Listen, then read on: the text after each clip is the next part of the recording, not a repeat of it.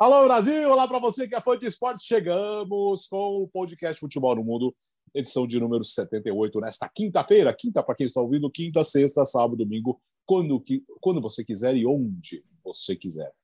Leonardo Bertozzi, como vai, Léo? Tá, tudo bem, Alex? É 15, tá? Ou seja, faltam 17. Ainda não completamos metade das seleções da Copa do Mundo. Mais 15 em março e as últimas duas só em junho mas o sorteio é dia 1 de abril. A gente vai ter um cenário que não, que não acontece, pelo menos desde que eu acompanho o futebol, que é um sorteio de Copa do Mundo sem conhecermos todas as seleções classificadas. É aquele X, asterisco, asterisco, Isso. asterisco.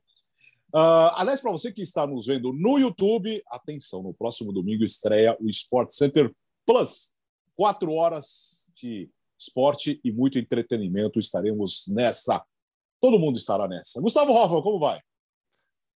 Bom dia, boa tarde, boa noite. É Bertozzi ou Bertozzi? Vai ter coisa de pronúncia no programa ah, hoje, de hoje, hein? Ah, momento gostoso sempre. Ah, adoro, adoro. É Getafe ou Retafe? Tá difícil. É... O Biratanel, como vai, Bira? Bom, tudo bem. É, é Retafe.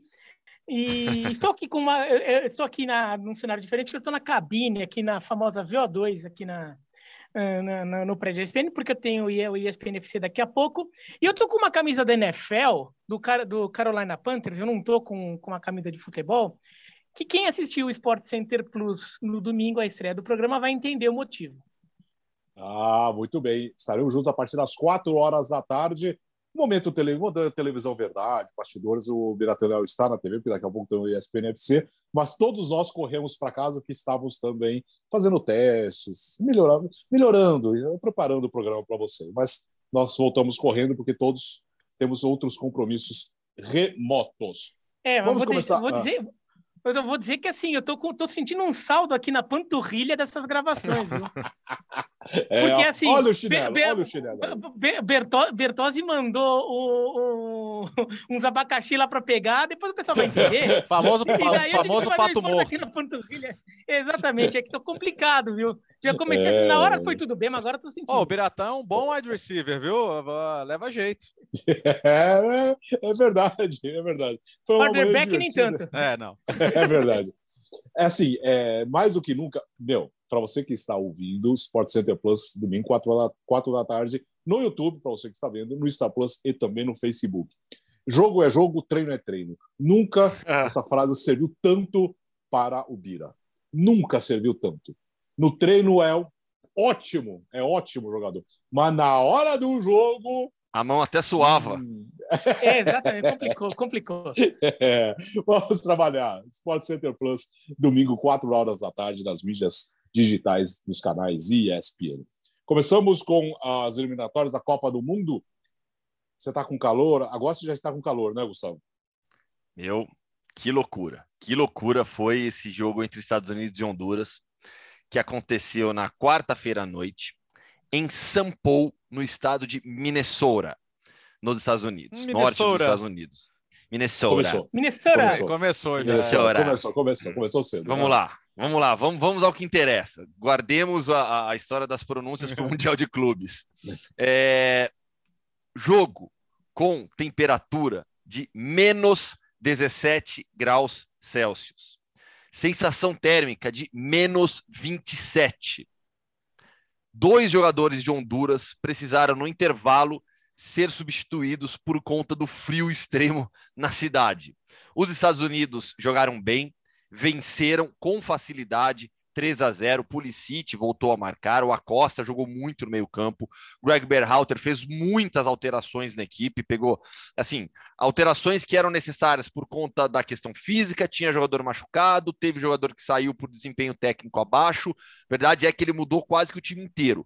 E dessa vez os Estados Unidos jogaram bem se impondo com velocidade. É, dessa, dessas últimas partidas foi tranquilamente a melhor da seleção norte-americana, que era a grande favorita.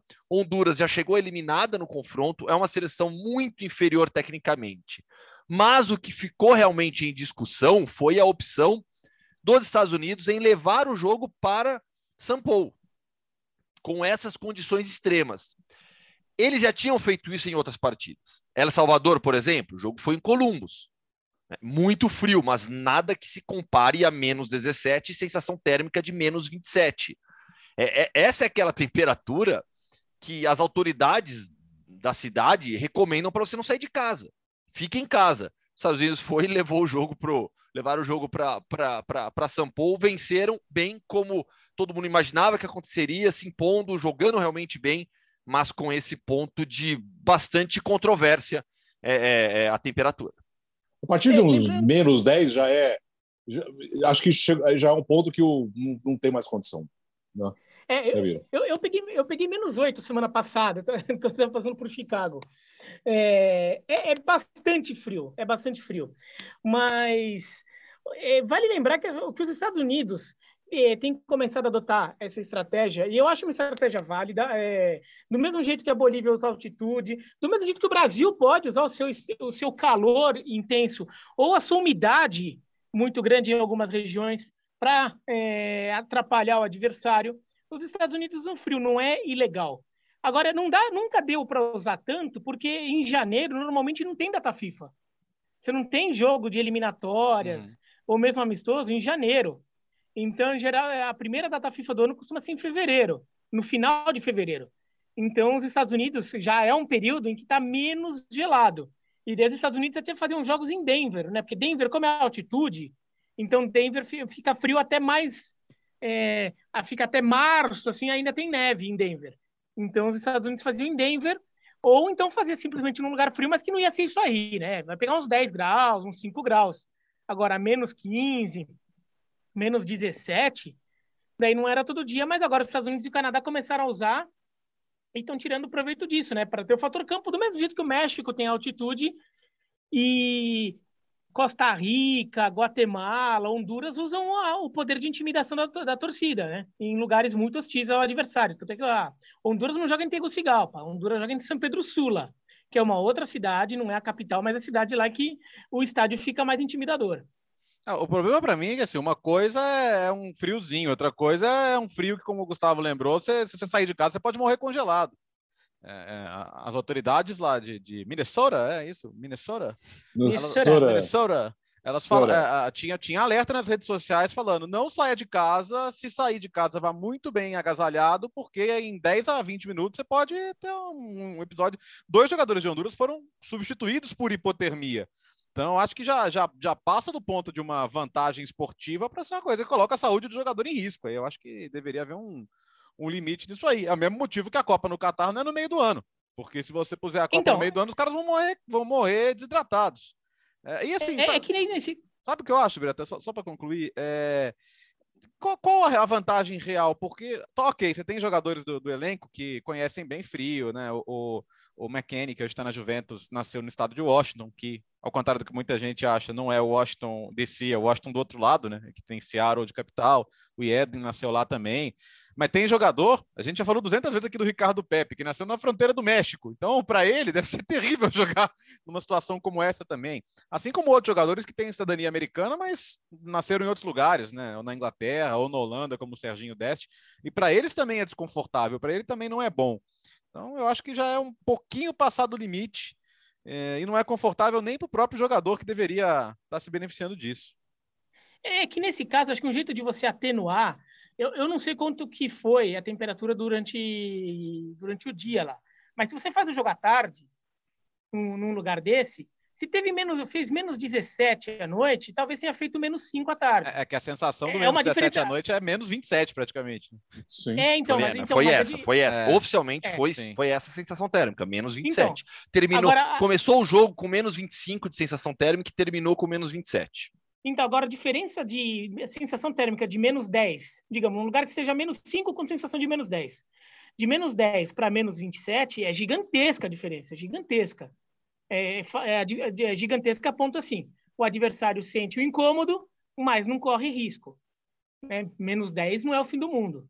Sim, é bem é frio, é mas... Ah, mas é mas o fim do mundo. Menos 10 já é o fim do mundo. Já, viu? É muito frio já. Então, mas assim, eu acho válida a estratégia né? Porque é, é, é, é difícil, é um ponto bem complicado, porque assim, deveria é, haver limite.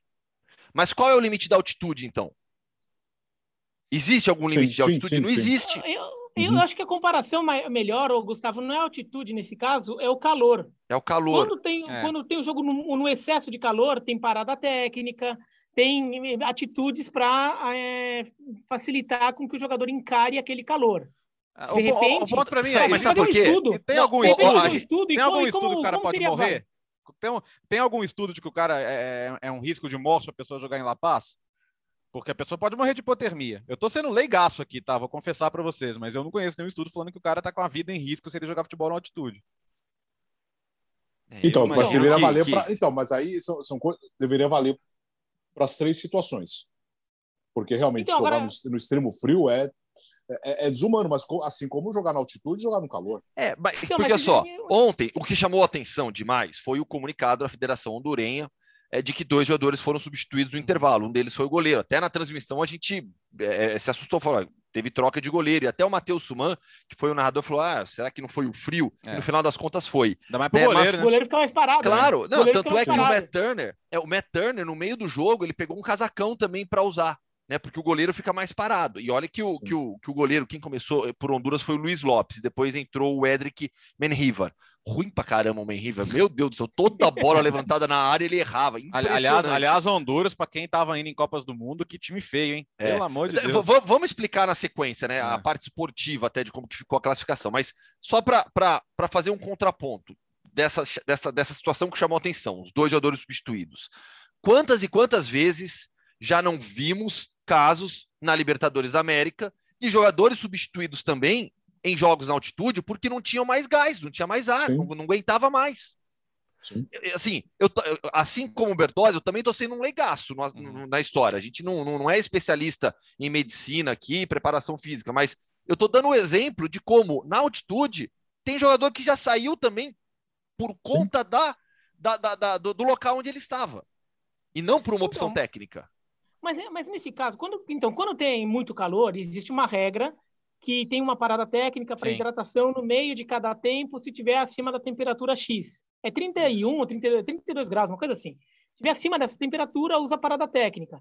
De repente, valia fazer um estudo que nem, nem imagino ser um estudo tão complexo assim, de fazer uma medida básica que mitigue esse efeito num, num excesso de frio também. Então, se tiver uma temperatura, uma sensação térmica abaixo de X, faz parada técnica para hidratação com, e a reidratação mais adequada seria com a substância X ali, porque ela vai esquentar o corpo também, um, pode até desenvolver um, peças de uniforme que aqueçam, quer dizer, isso até já tem, né? Mas Eles repente, foram autorizados, né, Berto, ô, Beratan?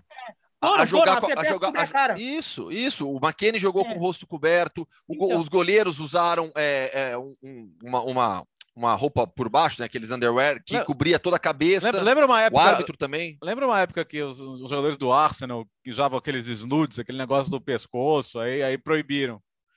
Já, já aconteceu Teve isso. na ontem isso, né? O Jordan Morris É. entrou em campo com isso, o Pulisic entrou em campo com isso. Né? Houve to... e, e olha que no jogo contra El Salvador, lá em Columbus, é, os salvadorenhos não tinham roupa adequada para o frio. Tanto é que tá uma confusão enorme, porque os jogadores tiveram que é, comprar, se preparar com, com, com roupas próprias por conta do frio. É, ontem não foi esse o caso, ontem até os Estados Unidos colocou aquecedor no banco, tudo mais. Mas é realmente uma situação extrema. Né? A gente nunca teve jogo assim na Major League Soccer, por exemplo, com essa, com essa, com essa temperatura tão Sim. baixa. Então, assim, é, é, foi uma situação absolutamente extrema, mas que no final das contas é, beneficiou os Estados Unidos. Até o Bertozzi falou: ah, mas será que todo mundo fica confortável? Não, não fica, mas do outro lado, todo mundo fica desconfortável.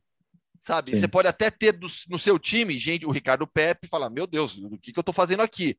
Mas do lado de, de, de Honduras, todo mundo, até só para ter noção, do- dos convocados, eu estou com a lista aqui: cinco jogam na Europa, dois na Major League Soccer, um que é o Minor Figueroa, que jogava no Houston Dynamo, está sem clube agora, e todos os demais jogam em Honduras.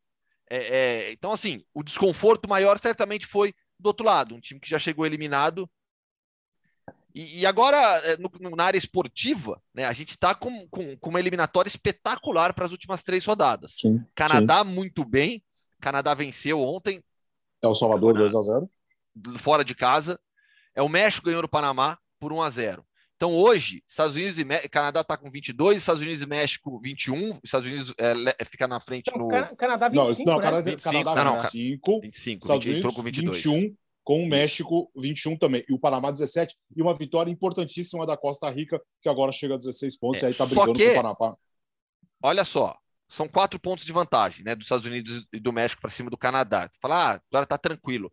Não, por quê? Porque na próxima rodada tem México e Estados Unidos, confronto direto no México. E o Pana- Panamá recebe Honduras.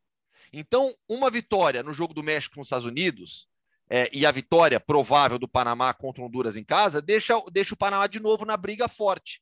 Qual é a sequência de jogos? Estados Unidos, México fora, Panamá em casa. Olha o tamanho desse jogo.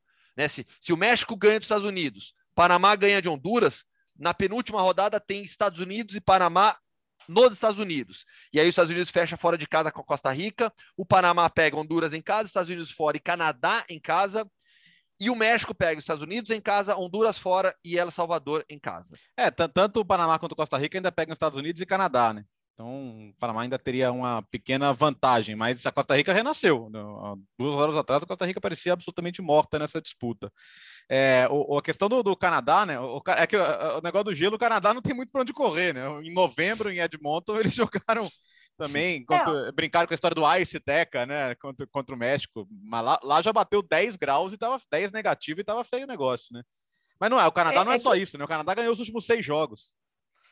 É, e o, o Canadá, se quiser, se quiser, for, for- fizer muita, for, for uma questão, dá para jogar em Toronto, no, no Rogers Center, que é o estádio do Toronto Blue Jays de beisebol, mas que é um estádio adaptável para futebol. Inclusive, o Brasil fez um amistoso lá não faz tanto tempo, e, e é um estádio com, com teto é, retrátil. Uhum. né? Então, ele, ele pode ficar coberto, dá para jogar lá o Canadá se quiser. Mas assim, o Canadá quer Se aproveitar quiser. o frio, né? É isso. Então, é- Assim é- como nos é. Estados Unidos, né? Estados Unidos também poderia mandar o jogo no sul, em um estádio fechado, os Estados Unidos, tranquilamente, os né? Estados Unidos tem, É, a, então, tem eu- a- tem a outra questão que o Biratã já levantou aqui algumas vezes, né? É, Com a, com a- com a comunidade latina lá, se você bota um lugar onde a migração latina é pesada, você vai jogar em desvantagem em casa, né? É, Só Isso é um ponto isso- mesmo, né, Bertozzi? É. Não é achismo. Isso aí já foi- isso, é Isso- isso é trabalhado fato, pela é. federação. Isso é fato, É, isso é é, fato. não, não é, não é que a gente acha isso, não. Isso, eles admitem isso. Estados Unidos e México é quase sempre em Columbus, porque Columbus virou um bastião da- dos americanos, que lá eles conseguem a maioria no estádio quase sempre. Tem a organizada, Agora, a American Outlaws. É muito nome de É. americano, né? Os fora da leis americanos, nossa, que. Nossa, você vai ver os caras, é tudo pai de família, barrigudo.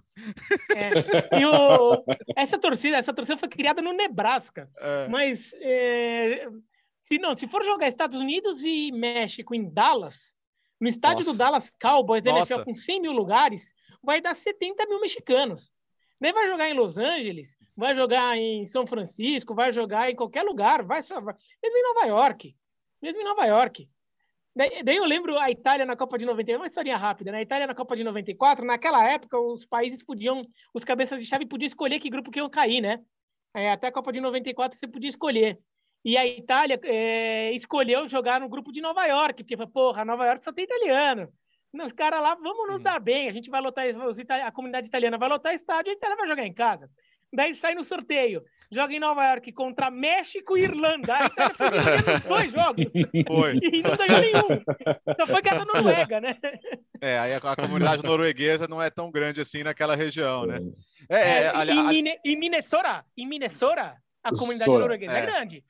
É verdade, tá? Minnesota a- a- Vikings a- é por isso. aliás, tem uma história famosa da Copa de 90, né, o Biratã, que botaram a Inglaterra na Sardenha, na, na ilha, para dificultar a chegada do- dos hooligans, né? Só que, spoiler, não adiantou nada. É, todos vocês já devem ter passado muito frio em algum momento, né? Des- dessas viagens, ou não? Ah, essa é. Sabe eu- qual eu- foi? Eu, com família em Toronto, a vez que eu tive lá, o negócio é pesadíssimo, Bruto. viu? Mas, ó, Mas sabe o, que é, sabe o que é. Ah, cheguei a pegar menos, menos, menos 5, menos 10, assim. Mas Meu, aí. Sabe onde eu passei mais frio? Em um jogo do Salamanca, segunda divisão espanhola. Mas aí porque eu fui absolutamente despreparado para a temperatura. Caiu pra caramba a temperatura, um jogo à noite. É, o estádio é, lá era é, bem aberto, ventou, esfriou, fez tipo um grau, dois graus assim. Só que eu tava com uma camiseta de manga comprida por baixo, e uma de time de futebol por cima. Né? Nossa, Nunca passei tanto frio na minha vida em um estádio. Não, quinta-feira passada, É, eu fui, estava voltando de férias, né? Fui fazer uma conexão em Chicago. É, a, naquele dia, a máxima, a temperatura máxima era de menos 1, com sensação térmica de menos 8. E eu cheguei a sair para a rua e peguei esse menos 8. Agora, no dia anterior e no dia seguinte, a máxima era de menos 11. Então, eu dei sorte, peguei um dia de calorzinho de menos 1. Mas o frio que eu, o, maior, o dia que eu senti mais frio que eu me lembro foi em Uyuni, uma cidade no interior da Bolívia, perto da fronteira com o Chile. Eu devo ter pego uma sensação térmica de menos 10, menos 15, e assim, tipo, 4 da manhã eu na rua e não tinha onde dormir. Tinha que esperar okay. amanhecer, porque é, daí foi fogo. Ó, mais feio, mais feio que passar esse frio é o gol, é o gol do Canadá, cara. eu, eu, acho, eu acho que foi o gol mais feio que eu já vi, cara. Tipo, sem brincadeira, assim. É, que o, o Hutchinson caiu no chão na disputa de bola, o zagueirão foi tirar, a bola explodiu na nuca dele, incluiu o goleiro e foi o gol do Tentou tirar ainda. É, o goleiro ainda, ainda tentou salvar, não conseguiu em cima da linha. Olha, foi, é você vê que é, é quando, quando, é para dar certo, dá para dar certo. Que o jogo não tava fácil. Três não. pontos. É, tava, tava zero não, e, e, e, o gol podia sair para cada lado ali. E não, o gol foi tão bizarro que o Hutchinson não percebeu que ele fez o gol, ele não comemora. É. O pessoal de El Salvador achou que tinha sido tiro de queria meta. Queria bater tiro de meta. E ele queria bater tiro de meta. E um meia do, e uns dois, três canadenses comemorando, os outros canadenses estavam olhando um para a cara do outro, falando: o que, que esses caras estão comemorando? O que aconteceu? E daí só quando você vê no replay, você entende exatamente a dinâmica do é. lance. É. E ó, o Bertozzi já citou: seis vitórias seguidas, líder isolado, campanha único invicto até aqui nas eliminatórias.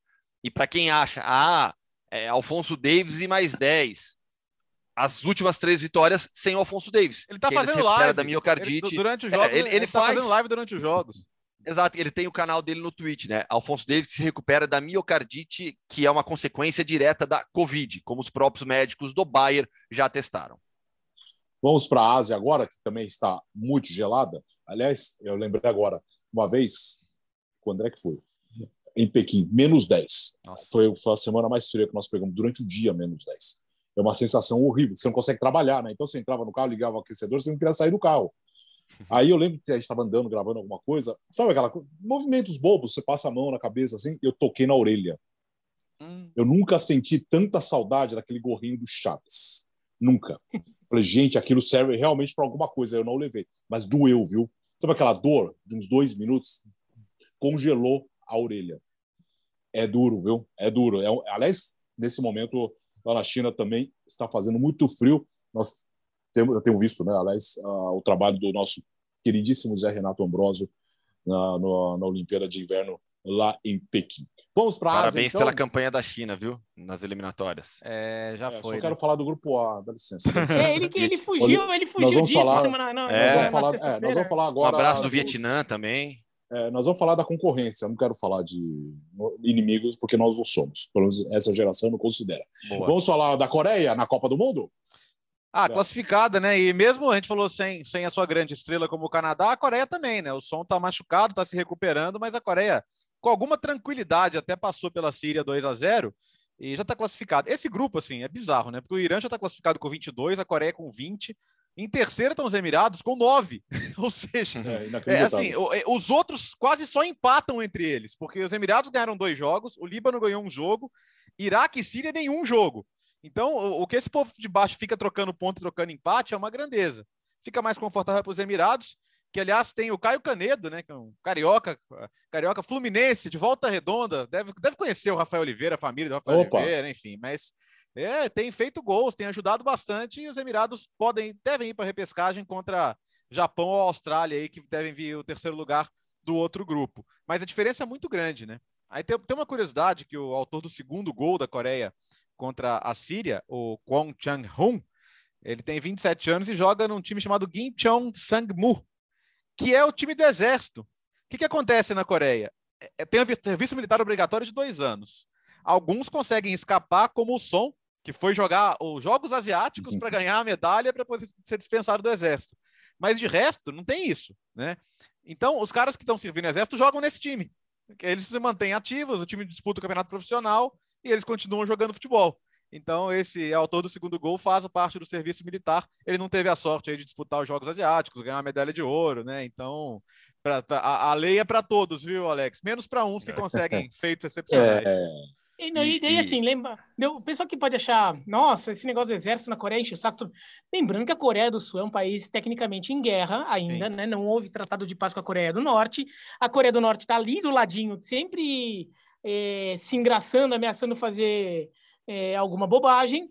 Então, assim, a Coreia do Sul é um país que tem um investimento militar muito grande e é, é justificável. A gente tem que entender essa situação.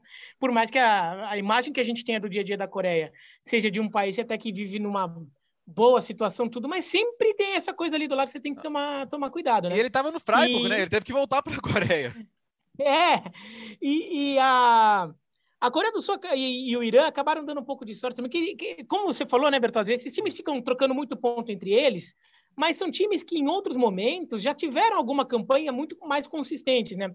Os Emirados, em geral, são uma seleção mais competitiva. A Síria, nas últimas eliminatórias, foram até a repescagem asiática contra a Austrália uhum. e acabaram sendo eliminados, mas teve uma campanha mais longa. Iraque já teve seus momentos, já teve a Copa da Ásia. Não estou nem falando de, de 86, quando foi para a Copa, né?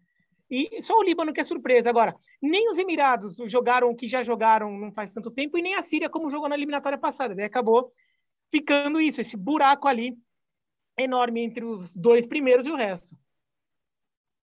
Diferente do, do, do outro grupo, que o Japão venceu, vitória importante diante da Arábia Saudita, e a Austrália tropeçou, empatou apenas com Oman, aí a briga de três seleções, sabe? A Arábia está com 19, Japão com 18, a Austrália ficou com 15. A Austrália tomou um empate de Oman no finalzinho, aos 45 minutos do segundo tempo, em cobrança de pênalti, um pênalti bobo, bobo, pole... não vou dizer polêmico, mas um pouco contestável, mas um pênalti é bobo cometido pela seleção australiana, tinha vitória nas mãos, era uma vitória fundamental, tinha ficar à frente. O Aaron Moy jogou bem essa partida contra o ele que é muito irregular na seleção e é um dos principais nomes da equipe. O time estava na frente, vencendo por 2 a 1 45, toma um empate, e era uma vitória fundamental para deixar embolado esse grupo, porque parecia que a Arábia Saudita tinha disparado, ia deixar realmente Japão e Austrália brigando por uma vaga. O Japão se recuperou, a Arábia Saudita perdeu um pouco de fôlego, e esse tropeço da seleção australiana deixa a equipe é, da Oceania em uma situação bem complicada agora, quatro pontos atrás da Arábia Saudita. Lembrando que na Ásia, vai ter é, os dois primeiros de cada grupo avançam, Irã e, e, Coreia do Sul já foram, aqui Arábia e Japão estão nas primeiras posições. Ter, os terceiros se enfrentam em jogo único para decidir quem vai pegar a quarta, a quinta colocada da América do Sul. Você fica praticamente impedido de empatar com o Japão, né? Considerando Desculpa, Alex, que a Arábia Saudita vença a China, né? Porque a China já é eliminada. Você e, também, né? Mesmo o jogo sendo na China. Foi mais que obrigação. É, é, né? porque, o, nesse cenário, o, o Japão só precisaria empatar com a Austrália e empatar com o Vietnã. É, então, a Austrália entra muito obrigada agora a ganhar do Japão.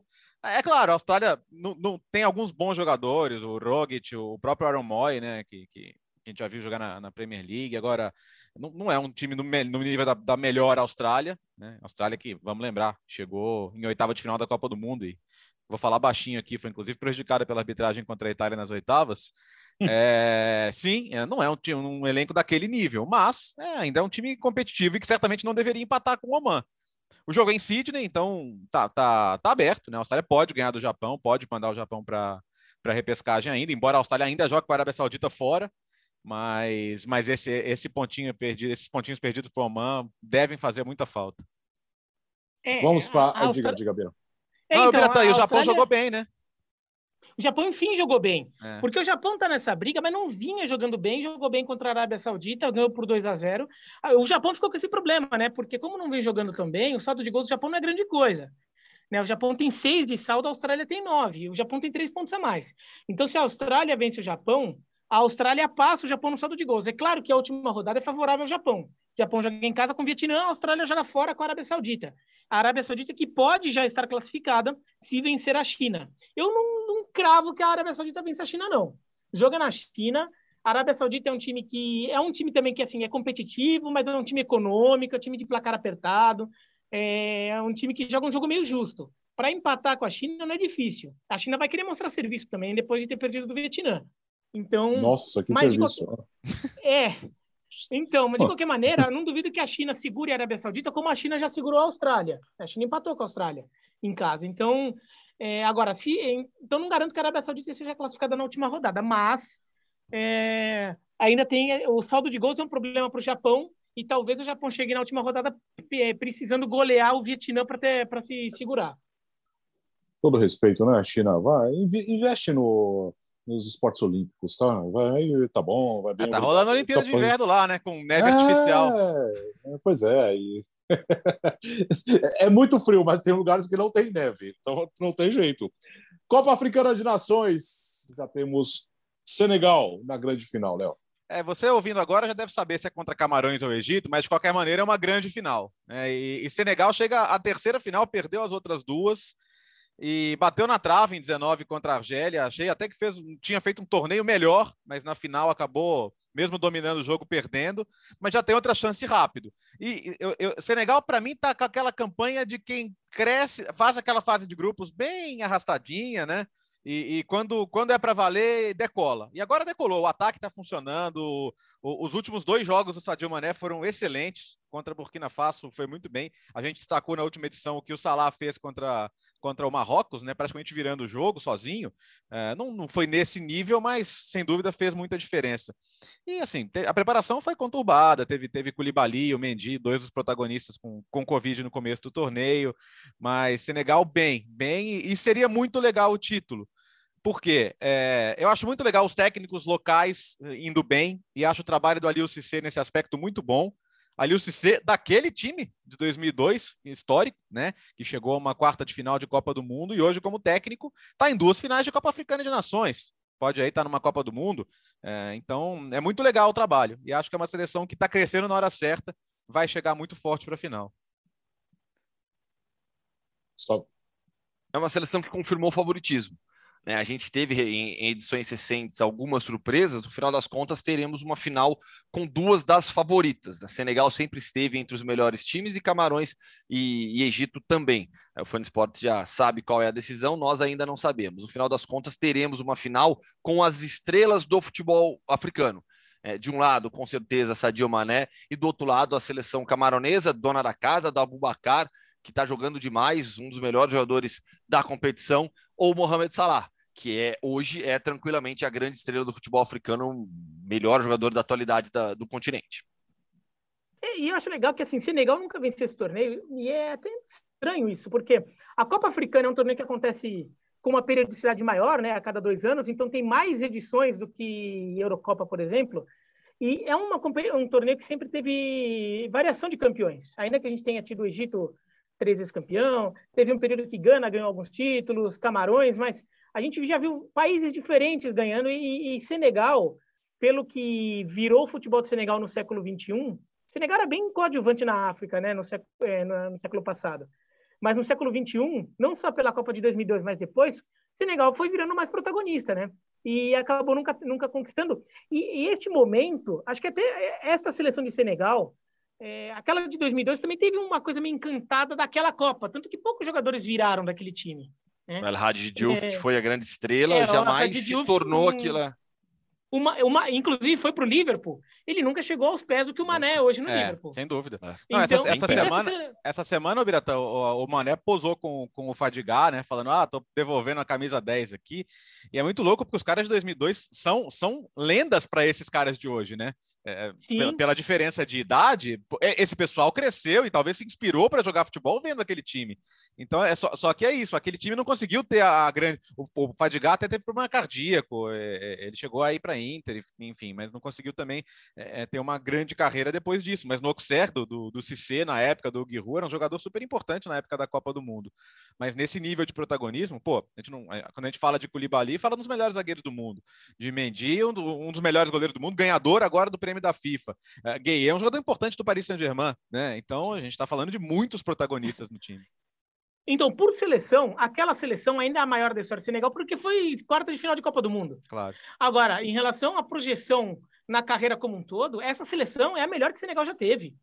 Então, é, é, é, é, justo, até como momento histórico ali, que esse momento histórico se valide com uma final, eventualmente com um título é, alguma coisa com, com, uma campanha em Copa do Mundo, com mais uma, né? Já jogou a passada, alguma coisa assim. Então, é, Senegal está ganhando força ali como o, o principal, a principal seleção da África neste momento.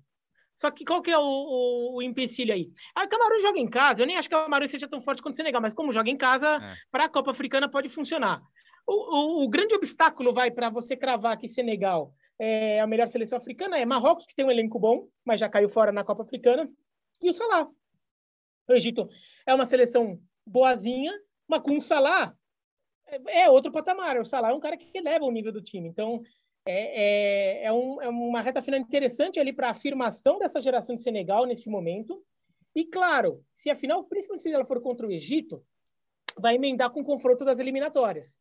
Vão ser jogos muito importantes, ali, até para até para a posição histórica desta seleção de Senegal, que é o melhor momento da história do futebol de Senegal em relação aos jogadores que tem, e agora tem que confirmar com seleção. Uh, vamos para o Mundial de Clubes, que já começou. Nesta quinta-feira, que nós estamos gravando, tem bola rolando. Eu, eu, eu, tenho, eu tô com uma certa dificuldade. Alguém pode me ajudar? Que jogo que está acontecendo? Por favor, quem, quem pode me ajudar? Al Jazeera está em campo, que é o campeão ah, sim, do sim, país sede, né, dos Emirados Agora, Árabes Unidos. O Vitor Sá está lá. Sabe o Vitor Sá, ex-Wolfsburg? Uhum, está uhum. lá no Al Jazeera. Agora, o Al Jazeera está jogando contra quem? Alguém pode me ajudar? Vai, Gustavo. Sabe quem é o técnico do Al Jazeera? É o Marcel uhum. Kaiser, que chegou a treinar o Ajax em 2017. Ele uhum. substituiu o Peter Boss, uh, que, que, que, que foi, não, foi isso, foi, não foi, né? Acho que foi. Mas ele treinou, ele, ele comandou o Ajax em 2017. Ô, ô Gustavo, é, vai do Boss pro Kaiser, qual que é o próximo? é, é, o, é, o, é, o, é o Thor. É o, é o King, mas o King depois o Emperor. É, ó, Al Jazeera está vencendo 1 a 0 nesse momento. Ah. É, a gente tá, é, é verdade, time, é bom né? explicar isso, né? Que a gente está gravando Sim. e o jogo tá, tá rolando, Sim. né? Sim, então vamos ah, lá. O Al Jazeera vai passar, né? Uhum. Todo mundo vai surpreender se o Al Jazeera não passar, porque o, que é o AS, AS Pirê AS, ah. Pirê. Pirê? Mais ou menos isso. Oi, Pirê. oi? Pirê. Pirê. É, é de comer, ô Biratã? Ó, Pirê? não é, não é pirê e não é, não é pirê. Então é, é o quê? meio então, termo. É, é o, meio termo, meu, é difícil. Eu, ah, eu que aprendi que é com o Darmani, mas é difícil. Porra. Pirê. Pirê. Porra. Pirê. Não, não é pirê. Não, é pirê. não, você não pode arrastar o R e Viu? também não é o pirê. Viu, Bira? Então é o meio termo. Não é, é mas eu não tô arrastando eu... R, eu não tô arrastando R. É, o Bira pirê, tá. Pirê, pirê, pirê. O, que que eu, eu aprendi. É isso aí. É, eu aprendi com Stefano Darmani, tá? Pra, pra, e eu, eu, é eu Darmani também ou Darmani? No... Darmani? E, aliás, eu até, eu até tava falando do Darmani porque eu tava ouvindo, eu fui no YouTube procurar algumas uhum. narrações jogos, matérias do clube, matérias é, de, de da TV do Tahiti, hum. se ouvir é, é, mais, é, se ouve mais um pirê, pirê assim, mais, mais próximo do pirê do que do que, do que do pirê. Na França, estava mais arrastado para o pirê. Tá, mas eu falei com o Darwin, ele falou: não, não, o, meio, o certo é o meio termo mesmo, um pirê, assim, pirê, meio, meio mais curto. Um é, clube mas... amador. Escuta, tá, é um clube. É um não clube, quer falar com é um sotaque, Você não quer falar com o sotaque polinésio? Não, não consigo. e, e, e não era para o AS Pirê estar aí. Pirê. É. ah, mas tá bom, né? Já chega de óculos também, né? Todo ano, pô. É, porque não teve Champions League da Oceania em 2021, por conta da, da, da, da pandemia de coronavírus, a questão de deslocamento na, na Oceania é muito mais complicada. A Nova Zelândia foi um dos países que mais se preocuparam e cuidaram e fecharam as fronteiras e fechou as fronteiras é, por, por conta da, da Covid. Então, o Auckland é, declinou do convite feito da escolha feita pela Confederação da Oceania, que no final das contas mandou o S. Pirê que já vai embora, vai, vai ser eliminado pelo Al Jazeera. É, vocês preferem Vieira e Pirê ou Pires e Vieira? Vamos voltar os, os, os, nomes, os, nomes são, os nomes são portugueses, né? Então, Pires e Vieira. Lembra a Copa de 98? Sim. A gente tinha uma discussão da, da, da, mesma, da mesma maneira, o Gustavo brincou no começo, mas na Itália vamos chamar de Bertozzi é. e tá certo. Afinal de contas, é essa a origem, né? Então, mas eu, eu não entendi até agora o Pirré, cara. Eu, eu, eu, vou procurar esses vídeos aí do YouTube que o Gustavo falou. Ó, e só confirmando, o Marcel Kaiser assumiu no lugar do. Quando o Peter Boss vai para o Borussia Dortmund mesmo. AS Pirré.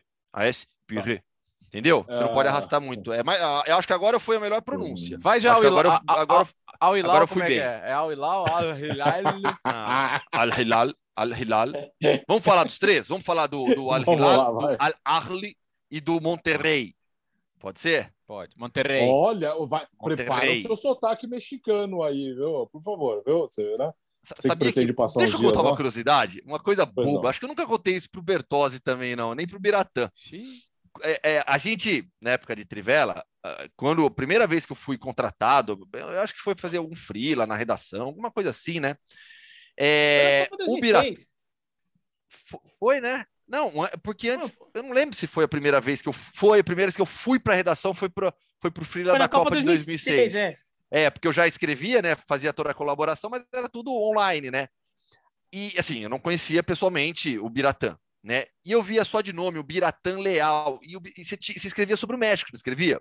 Eu escrevi sobre a América Latina. Isso, E e era muito sobre o Espanha. México. Eu achava que o Biratã era descendente de mexicano, que eu ia chegar lá e ia- eu ia encontrar um descendente de mexicano, alguma Mas coisa assim, assim. o Biratanja mexicano? Ah, não sei, é porque eu vi o Leal, Leal, né? Qual que foi minha ligação? Sobrenome Leal. Não, o Biratã é o nome do- daqui do Brasil, é mas descendente, né? Sim. Assim, Leal escreve de América Latina, muito do México. Falei, ah, ele deve ter alguma uma relação com uma fami- família mexicana. Aí cheguei lá, o Biratã. aí, O japonês. Ó, eu, eu achava que eu ia encontrar um senhorzinho de terno com, com uma pastinha, uma maleta. Aí a gente encontrou o Biratã. Que bom que a gente encontrou o Biratã, né? O Biratã é uma pessoa Mestre dos magos. É. Não, não, Bertão, É. você já me conhecia, vai. Você, você já Não, me conhecia. ó, a, vez, a vez que eu te encontrei a primeira vez que foi num jantar de fim de ano da Trivela lá em 2006, que foi antes de eu ser contratado, Uhum. inclusive, lá na pizzaria. Mas a gente lá já na, se conhecia, na pô. Paulista. Não, a gente já Até trocava, indiquei, até te, a gente já trocava até te ideia. indiquei pra FIFA. É verdade. É verdade. Aliás, já que estamos falando coisas que ninguém sabe, eu, eu, eu, eu, eu moderava o, bate-papo no site da FIFA em português durante a Copa do Mundo de 2006 e foi uma indicação do Biratã. E eu fui bem, eu, eu, fui, eu fiz a final, eu, eu, eu, eu, limava todo mundo, né? Qualquer comentário mais irritante assim, eu já tirava, cara. E aí, não, tinha hora que começava a quebrar um pau de brasileiros com português, umas coisas totalmente aleatórias. Aí eu botava Não, ordem. exi- não lá e- existia bloco naquela época ainda. Né? Ah, Não, ah, não não. existia rede social. Você podia silenciar a pessoa, que já era um, Sim. Existia? Tinha rede vantagem. social em Orkut, 2006? 16 pô. anos. O- Nossa, Não, o- Orkut. o- Orkut, o Orkut. o- Orkut- É, o Orkut é, o Orkut ficou é, popular em é o- é o, 2004. é o pai Ah. das redes sociais, né? É. Sim. O MySpace Sim. já existia, mas era para uma outra finalidade, né? Mas Não, MySpace assim, eu, eu- época eu não, eu não tinha como conhecer o Biratã, porque a, a foto dele era o pinguim de Madagascar, velho. E agora é uma Vocês lhama. trocavam e-mail? Era Não, e-mail. MSN. MSN, É, MSN, MSN. ICQ. Vai, v- v- vamos, vamos voltar. aí, vamos estourar. Vamos voltar. Campeão Ahli. africano, gigante no Oh. continente, os maiores clubes do mundo, o técnico é o Pitsu Motsimani, ex-técnico da seleção sul-africana. Vai depender muito de, do, de quem vem da Copa Africana de Nações. São seis jogadores do Al-Ahli que, Al-Ahli que estão com a seleção egípcia ainda no torneio. É, a equipe é a base da seleção egípcia, então depende muito disso. É, vai jogar contra o Al-Hilal da Arábia Saudita, que é uma potência na Ásia, equipe comandada pelo Leonardo Jardim, atual campeão da Champions League Asiática, perdeu o Bafetimbi Gomi, que há quatro anos estava por lá, atacante francês, optou por não é, renovar o contrato. É, contratou Michael, do Flamengo, manteve os outros estrangeiros do elenco. Gustavo Coelar, outro ex-flamenguista, o Matheus Pereira, que deixou o West Brom foi para a Arábia Saudita, tinha mercado em clubes maiores do, da, da Europa. Mussa Marega, atacante de Mali, o André Carrilho, peruano, e o Yong Hyun So, jogador sul-coreano. É... é isso, do, do Monterrey. Para mim é um clube, tecnicamente, do mesmo nível do Palmeiras. É, e eu acho que isso e não tem nenhum absurdo nisso que eu estou falando. O absurdo seria falar: não, Palmeiras é muito melhor que o Monterrey. Peraí, vamos olhar o histórico dos clubes mexicanos, a força dessas equipes, os jogadores que eles têm. Tá? Então, assim, Palmeiras e Monterrey são, estão na segunda prateleira. Né? A primeira é do Chelsea, a segunda é Palmeiras e Monterrey, e aí depois eu coloco é, Al Ali e o Al Hilal. O Monterrey, treinado pelo Javier Aguirre, perdeu do Van Vergara, colombiano, que se machucou, lesão séria de joelho, agora as, nas, a véspera do Mundial. Tem uma base de estrangeiros legal também, o Esteban Andrada e o Matias Craneviter, argentinos. O Joe Campbell, é, o, o, o Costa Riquenho, o ex-Arsenal. O Vincent Janssen, holandês, está por lá também.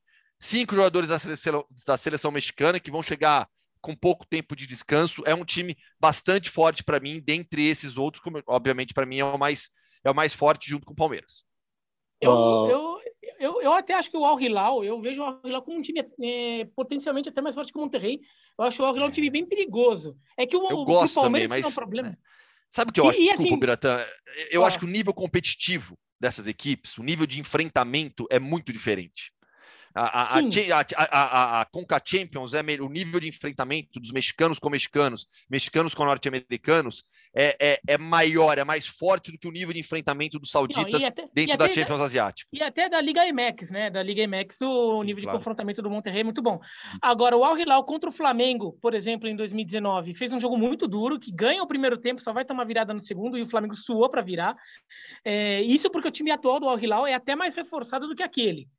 E, e, na verdade, sobre prateleira, quando começou o Mundial de Clubes nesse formato atual, a ideia era, a primeira prateleira era Europa e América do Sul, tanto que são os times que recebem vaga automática nas semifinais, depois quase todo o resto, e por último, Oceania. Eram essas prateleiras, né?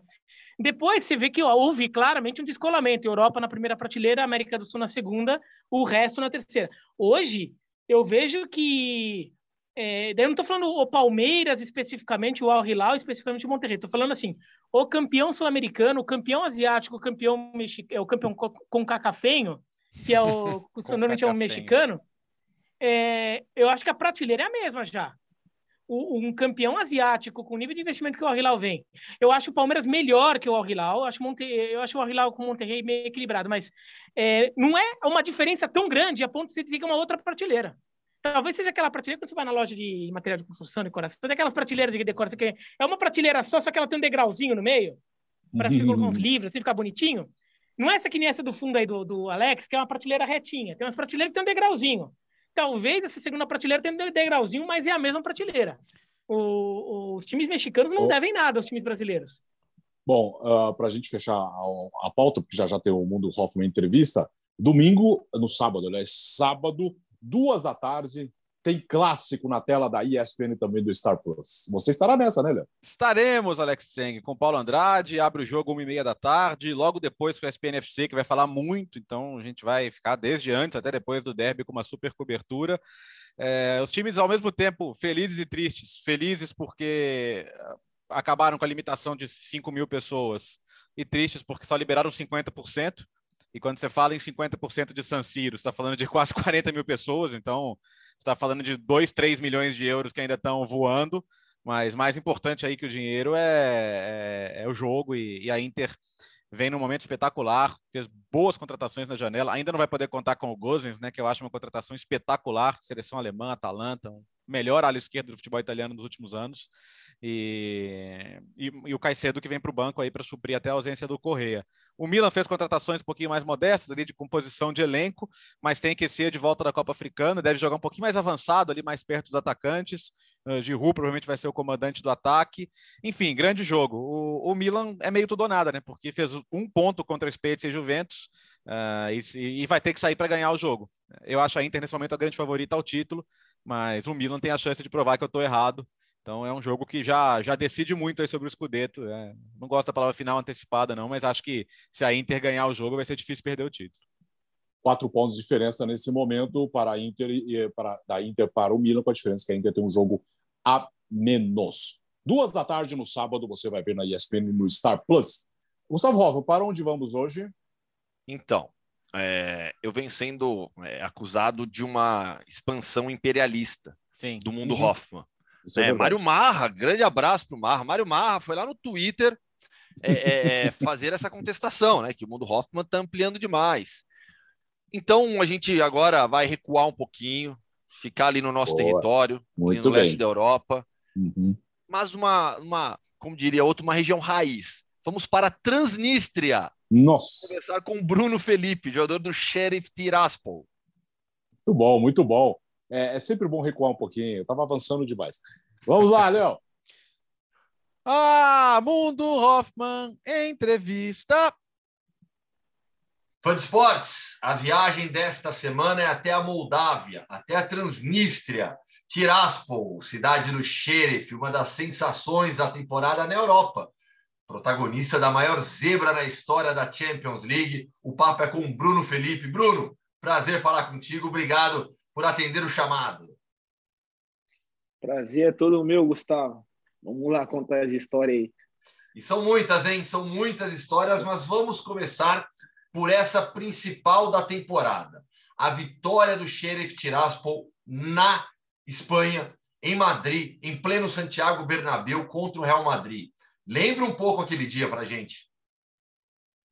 Ah, foi um dia especial, né? Que vou guardar na lembrança aí para sempre. Um dia aí que todos nós aqui da, da equipe do, do FC Xerife foi muito feliz de ter jogado no Bernabéu com os melhores e contra o melhor né, time do mundo, que é o Real Madrid. E o melhor de tudo, nós fomos vitorioso, né? E como foi a festa, né? A sensação depois do jogo de conseguir uma vitória incrível como aquela? É, festa, acho que não teve festa, né? Teve, é, vamos dizer assim, pânico, né? Porque acho que olhavam um no, no rosto do outro e ninguém acreditava, né? Nós ganhamos mesmo, cara, entendeu? Depois foi cair a, a, a ficha no outro dia, entendeu? E aí começamos a parar para pensar mesmo. Chegamos aqui, a torcida recebeu nós com muita festa. E fomos felizes, né?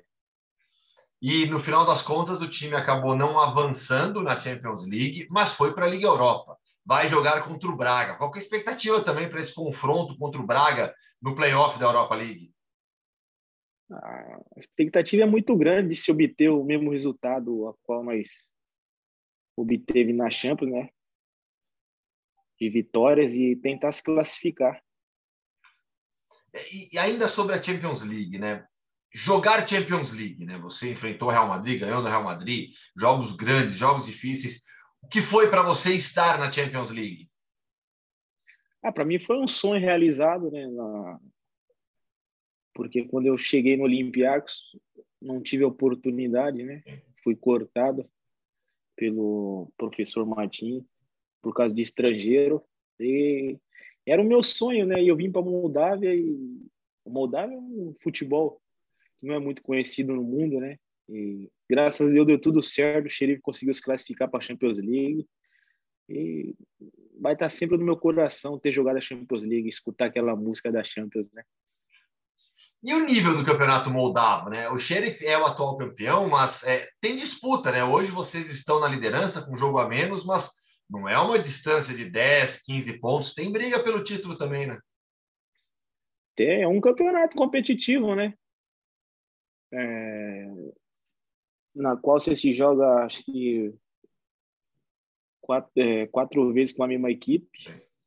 E por conta de não ter muitos times, né? Mas é um campeonato competitivo, você pode ver pelos pontos. Só que a equipe do Xerife é uma, uma equipe que vem trabalhando muito ao longo dos anos para ter esse título que tem, né? Então, em busca aí do vigésimo título aqui na Moldávia, né? E com trabalho e paciência, acho que nós vamos conseguir esse título aí.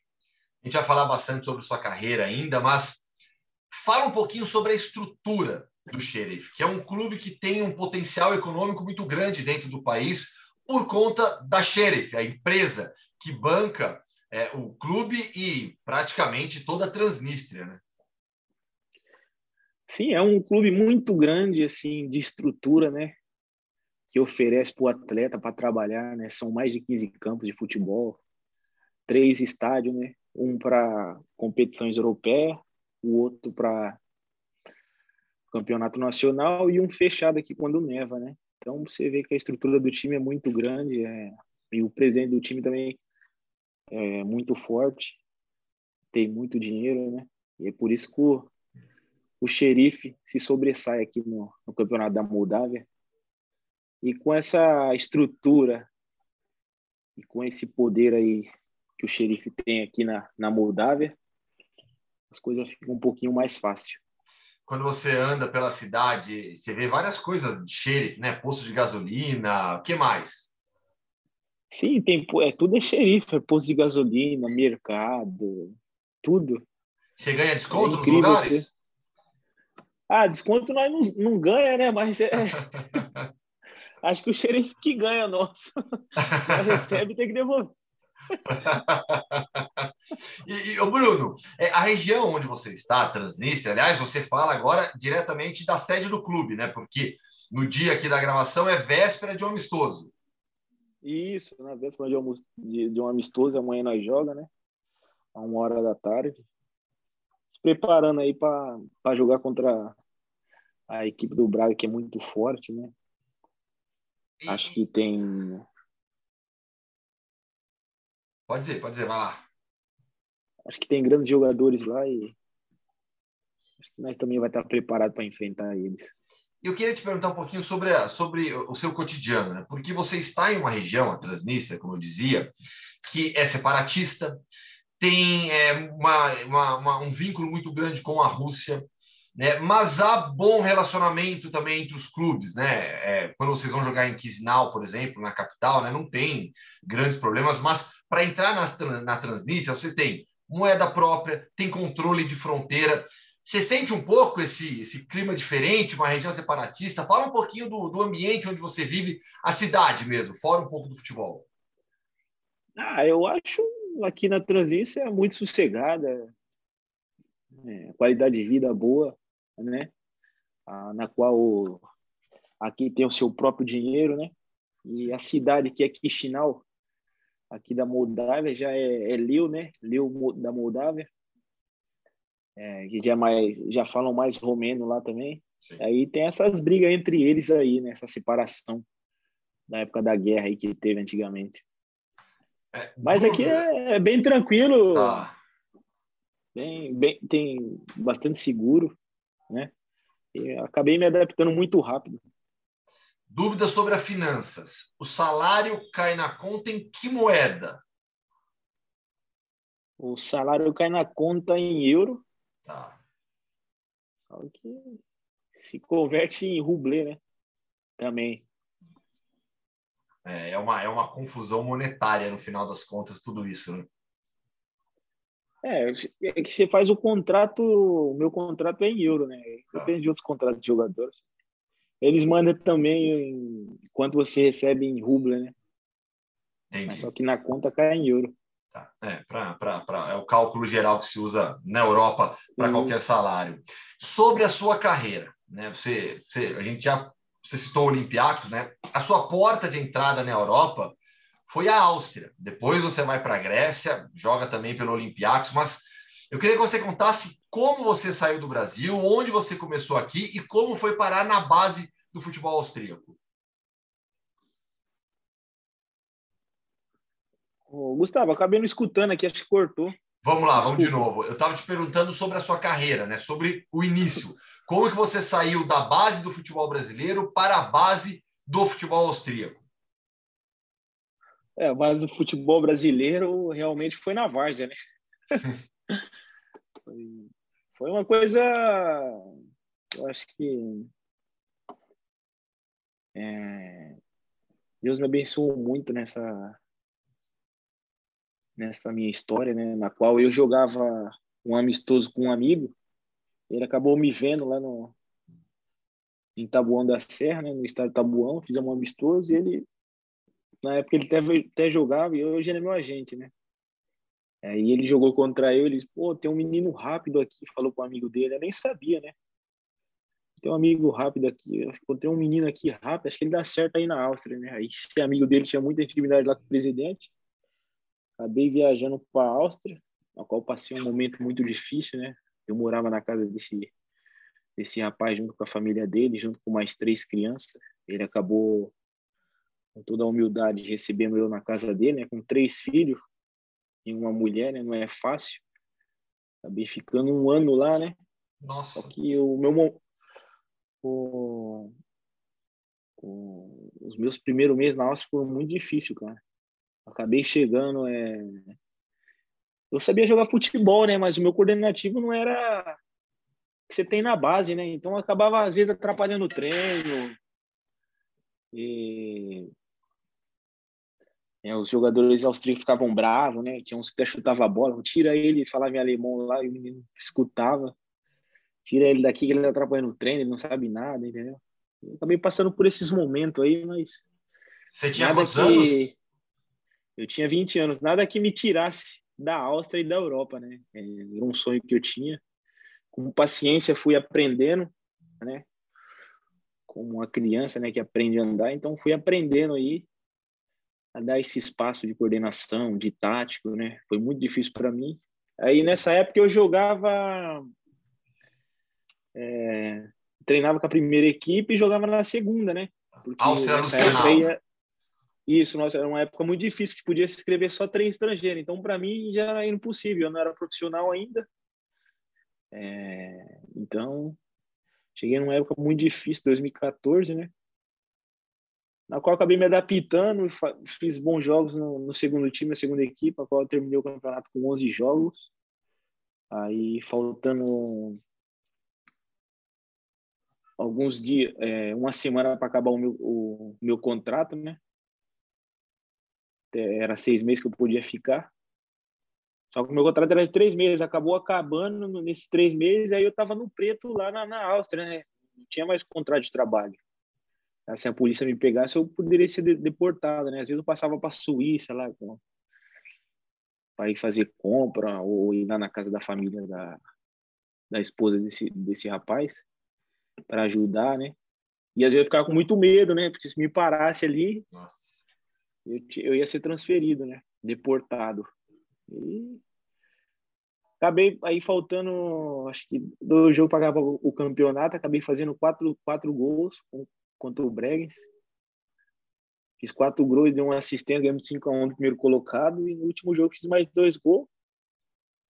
Aí terminei com a temporada, na qual o presidente ligou e falou que ia me dar um contrato profissional. Né? Aí foi uma alegria dentro dessa casa aí, na qual todos ficaram muito felizes porque viram o que eu passei, né? Sim. Ainda mais esse rapaz aí. Ele viu a luta no dia a dia no treino que ele jogava ainda, né? Ele me defendeu bastante. Tive grandes pessoas do meu lado que ajudar onde eu tô hoje. Mas então, nessa época, quando você vai para a Europa, 20 anos de idade, jogando na Várzea, sem base de clube, você trabalhava aqui na época, então? Isso, eu trabalhava, trabalhei muito aí. Eu trabalhei na Petrobras ali de, de Garina, limpava lá os galhos. Trabalhei na Arrasador, né? Carga e descarga. E outras empresas aí, né? B2W ali em Itapevi. É trabalho duro, né? Trabalho árduo, servente de pedreiro, né? É um trabalho duro, né? Descarregava geladeira. Trabalhei de noite. Tem uma época que eu trabalhei de noite, era ganhava 80 reais. Trabalhava à noite, levant... é, saía 10 horas de casa, chegava em casa 6 horas da manhã. É, foi um momento muito difícil na minha vida, mas na qual eu era feliz, né? E tinha paciência que eu ia conquistar essa vitória de ser um atleta profissional né? E, e na qual às vezes eu, eu treinava ainda. Eu lembro que eu treinava, trabalhava na Petrobras. Pedi pro rapaz, é... ele falou, Bruno, tem um horário das seis. Não, tem horário das quatro. As, as uma, das cinco às duas e das seis às três. Eu falei, não, quero das quatro as uma, né, que termina mais cedo, eu posso dar um treino ainda ali no, no campo, dar umas voltas, né? Eu estudava à noite ainda, fazendo supletivo para terminar a escola, não tinha terminado, cara. Falei, vou terminar, né, meu? Aí, resumindo aqui, aí eu terminava o trabalho, ia direto lá pro campo, corria, não tinha nem tempo de estudar lá, para terminar os estudos, ensino médio. Dormia, estudava. E resumindo aqui, é acabei que. Como é que se diz? É, acabei sendo assim, zombado pelos amigos, né? Os amigos passavam, pô, Bruno, tá correndo aí, meu. Trabalha aqui, tá pegando na firma, né? Depois que saí da Petrobras, o pessoal me zombar, mas na paciência, né? E com objetivo, com foco, que eu brinco até com o meu cavalo ia passar, né? Eu ia mutar nele, ninguém ia me tirar, né? Eu vou até brigar, ele vai passar aqui. Eu não sei na onde, mas eu tô esperando. E passou, né? É. Passou. Aí te passou, eu mutei, eu mutei, tô nele até hoje, né? É, até brinco assim. Te levou para a Áustria, depois para o Áustria Lustenau, depois para o Lask Linz. Você vai para a Grécia, joga pelo Atrômitos. Cinco anos depois, da sua saída do Brasil para a Áustria, você estava no Olympiacos. Cinco, cinco anos depois de você ralar tudo isso e conseguir essa, essa viagem, não é nem uma transferência, essa viagem para a Áustria, você estava em um dos grandes clubes do continente. Esse era o, o maior o clube da Grécia, né? Com 46 títulos agora. A qual era o meu sonho também, né? Acabei no Paguela, deixando o Lask por causa. Eu tinha um sonho também de jogar no Olympiacos, né? Acabei fazendo uma grande temporada no, no Atrombos, a qual eles me compraram, mas por motivo táticos do professor Martins, acabei não tendo muitas oportunidades e também tive uma lesão quando eu comecei a jogar, tive uma lesão no tornozelo é, e acabou me parando aí no Olympiacos. Depois fui emprestado para o Lask Lins, mas não era por por minha vontade, aí já era sobre sobre contratos, né? Sim. Bruno, baita história sua. Quero te desejar boa sorte na sequência, agora no Sheriff, torcer pelo Sheriff contra o Braga. É, a sua perseverança acho que é um exemplo para muita gente, viu? É uma história aí que não é para todos, né? É diferente de alguns jogadores, dos jogadores, né? É anormal de se ver uma história assim. É poucas. Eu sou muito feliz por, por ter essa história aí, por, por ter chegado onde eu cheguei, de ter jogado Champions League, né? E estamos na caminhada aí, temos um campeonato importante agora que é o campeonato da Europa League. Esperamos fazer um bom jogo contra o Braga aí, que é uma grande, uma grande equipe, como eu já disse. Mas agora o xerife está conhecido, né? Então acho que eles conhecem nós também um pouquinho. Com certeza. Valeu, Bruno. Grande abraço. Obrigado, hein, Gustavo. Satisfação de falar com você, pô. Valeu. Fica com Deus aí, tamo junto. Sempre vale uma entrevista raiz, né, Gustavo? Ah, sim. E, e, essa história do Bruno Felipe, né, é uma história de enorme superação. Né? Alguém que sai da várzea do futebol brasileiro para uma aventura praticamente na Europa é, e tá aí, tá jogando no futebol europeu, jogando Champions League, é, tava, jogou, como ele mesmo lembrou tudo, é, a, a, partida contra o Real Madrid, jogou no Olympiacos, um clube grande, importante, sabe? É, é, uma história de superação muito, muito legal mesmo. E o Bruno Felipe é gente boa pra caramba. Valeu, Gustavo. Bom fim de semana. Valeu, gente. Grande abraço. Até segunda-feira. E no YouTube até domingo, hein, Gustavo? Estaremos juntos na estreia do Sport Center Plus. É, Real Madrid Granada. Real Madrid Granada, você vai ver só no, no, no Star Plus, jogo exclusivo. Valeu, Bira, até domingo. Valeu, até domingo, então, no Sport Center Plus. Daí vocês vão me ver de novo com essa camisa do Carolina Panthers. É... Ou não vão, é, não vejam, vejam, mas assim. Chega de. de, de ouve muito mais coisa. Ou... domingo, domingo também tem Juventus e Verona, hein? Domingo tem Juventus e Verona. É, prepare-se, controle a sua ansiedade. Valeu, Léo. Valeu, Alex. Boa sorte a vocês que vão estrear no domingo, então, no, no nosso Sport Center Plus, no Star Plus. Eu vou passar por lá também várias vezes, então estaremos juntos lá e aqui, segunda-feira, com a edição 79. É, essa época o Gustavo gosta muito, 78, 79, né? 78. esse, este podcast é uma homenagem à edição 78, é uma homenagem ao Guarani, campeão brasileiro muito de bem, 1978. Parabéns. Aliás, parabéns. Hum. Só, só, um recado rápido para quem fica cobrando eu, é, os costumes alimentares do Biratã, sei lá o quê. Nossa, ah, não... sim. eu viajei, eu viajei. Ah, tá no Instagram, né? Já, fora, né? Você já marcou cardiologista, o Biratã? Ah, ainda não. Mas assim, é, eu deixei no meu Instagram, então, fotos de, das. Duas partes. Duas partes. É, duas, não, na verdade, ainda tem uma terceira que eu ainda não postei. Nossa! Mas é a terceira senhora, é só um pouquinho, é, é só um pouquinho. Mas é, é as coisas que eu comi na viagem lá pela meu Flórida, Deus. pela Geórgia. No, no, sul dos Estados Unidos, ó, muita, muito hambúrguer também, né? Mas assim, ó, muita coisa boa, viu? Comida do sul dos Estados Unidos é, é coisa boa. E muita comida vietnamita, porque comida do Vietnã é muito bom. Para mim, é a melhor comida da Ásia.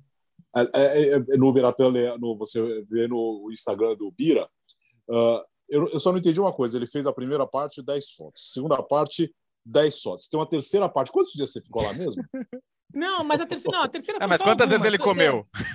É, pois é, então, não, é, não é eu como duas por dia. É. Eu como duas refeições por dia. Mas não, é só, não tem refeição normal, tem que ser coisas assim, sabe? Essa, essa, Quando você está essa... viajando, sim.